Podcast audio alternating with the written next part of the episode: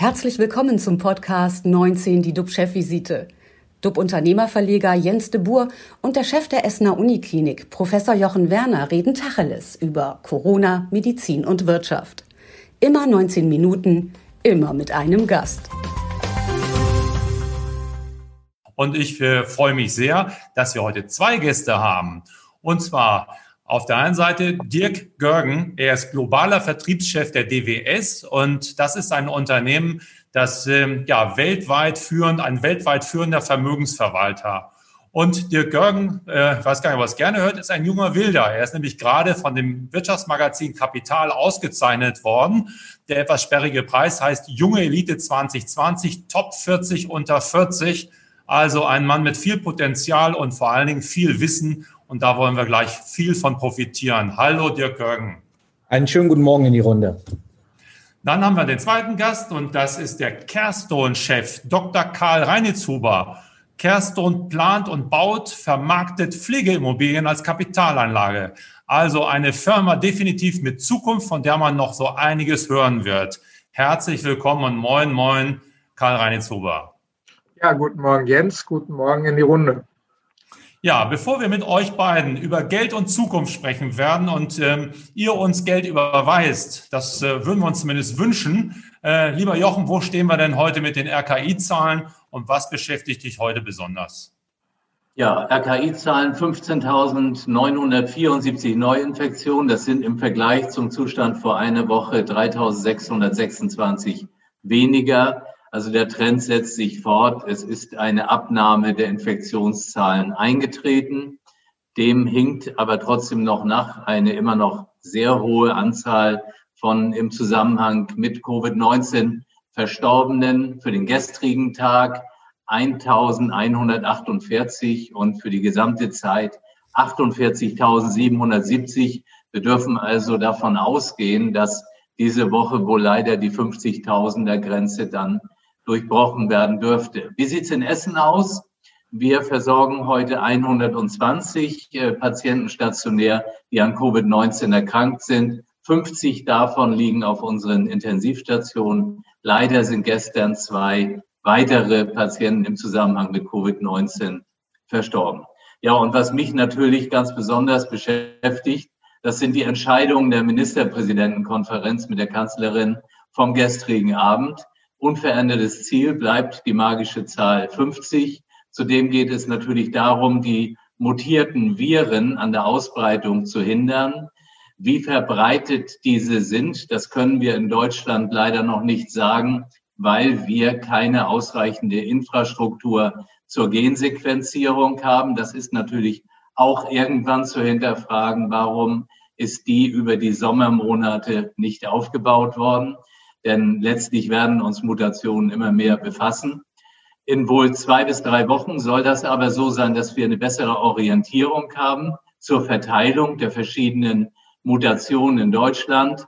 Und äh, wir hier in Essen, wir sind natürlich deswegen auch besonders ja, aufmerksam, weil wir dicht an der niederländischen Grenze sind und in den Niederlanden die englische äh, Variante schon einen relativ hohen Anteil hat. Und vor dem Hintergrund ist es natürlich eine Frage der Zeit, wann wir mehr und mehr äh, Infektionen auch in Nordrhein-Westfalen haben werden. Und der nachgewiesen sind sie ja auch hier schon. Was äh, mich ein bisschen erinnert an meine Geburtsstadt Flensburg, weil da ging ja vorgestern die Meldung über den Ticker, dass dort eben aus Dänemark möglicherweise auch ein Eintrag von der englischen Mutation sei die aber diese Woche noch bestätigt werden soll. Dann hat die Kanzlerin gestern gesprochen von der notwendigen Abstimmung innerhalb der EU. Das soll ja morgen passieren. Ähm, sie sagte, wenn das nicht möglich sei, hier Regeln gemeinsam aufzubauen, dann muss man sich überlegen, wen man nach Deutschland reinlasse. Was ich nicht gehört habe, das ist die Frage, wen lässt man raus? Was ist mit den Reisenden? Was ist dann mit Reiserückkehrern? Laufen wir Gefahr, vielleicht die nächste, wo auch immer geartete Mutation mit dem Urlaub im, zu Ostern wieder reinzubringen. Und schließlich kam noch gestern die Nachricht, das hat uns natürlich schon enttäuscht, dass wir die Impfungen, mit denen wir ja vorgestern hier am Klinikum gestartet haben, erstmal wieder aussetzen müssen, weil kein Impfstoff dafür verfügbar ist. Das ist jetzt kein NRW-Problem, das ist ein deutschlandweites Problem. Aber wenn man sowas startet, dann weckt das wieder Hoffnung. Jetzt haben wir natürlich auch die Gespräche mit den Mitarbeitenden, wo wir das erklären müssen. Aber das ist eben so. Das ist eine Frage der Zeit, dann wird das auch wieder normal weiterlaufen. Unser Plan ist jetzt, dass wir Anfang Februar wieder impfen können. Und bevor wir jetzt zu unseren beiden Gästen kommen, lieber Jens, meine Frage an dich, was dich aktuell besonders beschäftigt. Ja, zunächst mal das, was du jetzt gesagt hast, dass ihr vor zwei Tagen angefangen habt zu impfen und jetzt ist schon kein Impfstoff mehr da. Das macht einen schon nachdenklich. Ich meine, wir reden ja nicht über irgendeinen kleinen Geschäftsbetrieb, wir reden über eine der größten Unikliniken in Deutschland. Und äh, das ist ja schon wichtig, dass ihr eigentlich perfekt versorgt wird. Und das wird einem nochmal deutlich, wenn du das erzählst, wie die Realität eigentlich ausschaut und äh, was die Zahlen sonst so suggerieren. Und man nimmt es in den Nachrichten wahr. Aber wenn man dann das hört, ist es Ende Gelände, macht einen das schon auch sehr traurig und einfach auch, ja, irgendwie so ein bisschen sehr nachdenklich. Was mich beschäftigt, ist die Frage, wie werden wir eigentlich in den nächsten fünf Jahren leben, arbeiten, denken. Ich gucke ja mal ein bisschen durch die wirtschaftliche Brille, durch die, ähm, ja, was passiert mit den Unternehmen. Und die Corona-Krise, klar, die ist schrecklich, aber sie äh, katapultiert uns doch äh, in einigen Bereichen wahnsinnig nach vorne. Ich denke an den äh, Schub für die Digitalisierung, was unser Leben jetzt schon revolutioniert. Vor wenigen Monaten hätten wir gar nicht gewusst, was Zoom ist und dass wir Videokonferenzen abhalten können. Dann müssen wir ganz klar nachhaltiger werden. Der Klimawandel, wir spüren und merken es, es verändert sich was und was können wir dagegen tun? Und äh, ja, wir sind alle, äh, die wir wahrscheinlich hier im Chor sind, mal immer mit dem Sparbuch und Zinsen aufgewachsen und sind hingegangen und haben uns Zinsen nachtragen lassen. Jetzt gibt's keine Habenzinsen und wer ein bisschen mehr Geld auf dem Konto hat, der wird jetzt auch angerufen von der Bank und dann soll man Strafzinsen zahlen. Es wird Kohle abgezogen, obwohl man gespart hat. Tja, und äh, das sind alles so Entwicklungen. Und wie kann man, wie passen die zusammen und was sind die Hintergründe? Und da trifft es sich gut, dass einer, der sich mit Megatrends in den 20ern, 20er heißt 21, 22, 23 bis zu den, bis 2030 gut auskennt, ist Dirk Görgen von der DWS. Herr Görgen, äh, gegen die Corona-Folgen fluten die Notenbanken den Markt mit wahnsinnig viel Geld. Das sind keine Millionen, das sind Milliarden und irgendwann sind es auch Billionen und der Zins ist verschwunden. Wie lange geht denn das weiter und wann kann ich mit meinem Sparbuch beziehungsweise meine Kinder mit dem Sparbuch wieder hingehen und sagen, es gibt wieder einen Zins? Also äh, zuerst mal, ähm, Herr de Boer, ähm, Sie haben es gerade gesagt, ja, also der Zins ist weg und das nochmal ein bisschen in, in, in Kontext zu setzen. Ähm, wenn man 20 Jahre zurückschaut, da waren wir in etwa bei äh, Einlagenzinssatz der, äh, der EZB viereinhalb Prozent, knapp fünf Prozent. Vor zehn Jahren waren wir bei 1, 1,5 Prozent. Aktuell sind wir bei minus 0,5 Prozent. Ähm, wenn wir ähm, auf die nächsten zehn Jahre draufschauen, dann müssen wir uns äh, durchaus auf eine Situation einstellen. Sie haben es gerade geschildert, dass der Zins auf diesem Niveau bleibt. Und die alles entscheidende Frage ist äh, damit, wie gehen denn Anleger tatsächlich mit diesem äh, Umfeld um? Denn es erfordert von uns allen eigentlich ein, ein Umdenken. Das, das Sparschwein ist tot, da stimme ich Ihnen zu. Das Sparbuch ist tot. Ähm, ich würde mal sagen, Betongold äh, glänzt. Wir haben ja mit Herrn Reinitzuber gleich auch noch hier einen Gast, der sicherlich darüber äh, sprechen wird. Die Aktie ist am Ende des Tages alternativlos. Und ähm, auch staatlich geförderte ähm, Programme wie die Riester-Rente zum Beispiel, da haben wir keinen Hebel mehr. Ja, sie greifen ins Leere. Und insofern ist aus diesem Umfeld heraus für uns alle das ganz Entscheidende, dass die Anleger umdenken, dass wir hier eine Investmentkultur leben, ähm, dass wir in die Aktien auch investieren. Und ähm, das wird aus dem Nullzins- oder Negativzinsumfeld heraus für die nächsten zehn Jahre sicherlich ein alles entscheidendes Thema sein, äh, wo wir dazu beitragen müssen. Denn sonst am Ende droht, wenn wir alle auf unser Sparbuch draufschauen oder aber auch Vermögen aufbauen wollen, äh, eine schleichende Enteignung. Das heißt, Freunde, beschäftigt euch mit Aktien und ähm, wo die Deutschen ja nicht unbedingt, sage ich mal, jetzt Experten dafür sind. Wir sind das Land der Sparbücher. Umdenken ist angesagt. Umdenken heißt es auch in Sachen Digitalisierung. Wir merken überall, es geht voran, es wird immer digitaler. Wie sehen Sie da den Trend? Wo führt er uns hin? Gut, ähm, also Corona neben den äh, Zahlen, die auch Herr Professor Werner gerade genannt hat und das was uns im Hier und Jetzt äh, beschäftigt, wird sicherlich nochmal ein, ein maximaler Brandbeschleuniger sein, aber auch im positiven Sinne. Ja, jede Krise hat ja ihre Chance. Und im positiven Sinne werden wir hier äh, an der Ecke der Digitalisierung auch Entwicklungen weitersehen, äh, die unser Leben verändern. Schauen Sie darauf, äh, das flexible Arbeiten von zu Hause. Ich denke, die Leute erfahren heute alle, ähm, früher hat man sich vielleicht gewünscht, ich würde gerne immer von zu Hause arbeiten. Das, äh, heute werden die Leute teilweise auch nach den Beschlüssen gestern weiter ins, ins Homeoffice äh, hereingedrückt. Ähm, wir haben hier bei der DWS 95 Prozent der Mitarbeiter im Homeoffice. Hätte mir das einer vor einem Jahr erzählt, hätte ich gesagt, das kriegen wir technisch niemals hin. Äh, auch diese ganzen Aktientrades etc., das stabil von zu Hause ähm, abwickeln zu können. Am Ende des Tages haben wir aber auch eine Sehnsucht. Die Leute wollen auch wieder ins Büro zurück. Was aber bleiben wird, ist diese Flexibilität, die uns die digitalen Möglichkeiten bieten werden. Ein anderes großes Thema ist sicherlich das Thema Online-Shopping. Ähm, hier haben alle neue Kundengruppen erreicht. Das wird Auswirkungen auch auf die Innenstädte haben, den Einzelhandel auch in der langen Frist. Das Thema Digital Payments, also das Bezahlen ja, äh, beim Bäcker um die Ecke. Ja, früher gab es dort nur das Bargeld. Mittlerweile ist es erwünscht, dass man dort auch digital bezahlt und gerade auch wieder für uns Deutsche, ja, das haptisch das Geld in den in den Händen zu haben und auch ähm, unser Informationsverhalten. Sie sagten es gerade eben, Herr de Boer. Ja, schauen Sie sich an, was wir heute Morgen hier machen. Podcast. Ja, all diese Themen sind auf dem Vormarsch. Und wenn man auch diese Woche mal ganz aktuell reinschaut, Social Networking ist die nächste große Welle. Die App äh, Clubhouse macht ja groß Furore, war gestern äh, in, in Deutschland die meist äh, downgeloadetste App. Also da wird viel passieren. Und ähm, auch wenn man dann in einzelne Branchen reinschaut, die, die heute noch nicht massiv davon erfasst äh, wurden, werden in der Zukunft auch äh, äh davon erfasst werden. Also es wird immer alles digitaler und äh, wir sprachen auch schon so ein bisschen drüber, es soll auch nachhaltiger werden. Ist das eher eine Modeerscheinung oder werden wir uns daran gewöhnen müssen, äh, dass wir quasi äh, auf dem Faden von Greta Thunberg wandeln werden? Also äh, zunächst mal, ich denke bei dem Thema Nachhaltigkeit, es geht am Ende des Tages nicht um Greta Thunberg. Es geht auch nicht um, um Friday äh, for Future sondern wenn uns Corona eins gezeigt hat, im ersten Lockdown letzten Jahres, und die Bilder sind ja um die Welt gegangen, dann haben wir alle sehr anschaulich miteinander erlebt, welchen Einfluss eigentlich der Störfaktor Mensch auf die Umwelt hat. Ja, schauen Sie sich mal, wenn Sie es googeln, an die Bilder von zum Beispiel der, der Skyline in, in Shanghai. Ja, vor dem Lockdown eigentlich hat man nichts gesehen. Der Smog hat alles vernebelt. Während des Lockdowns war es eine wunderschöne, eine wunderschöne äh, Skyline, äh, die wir dort gesehen haben.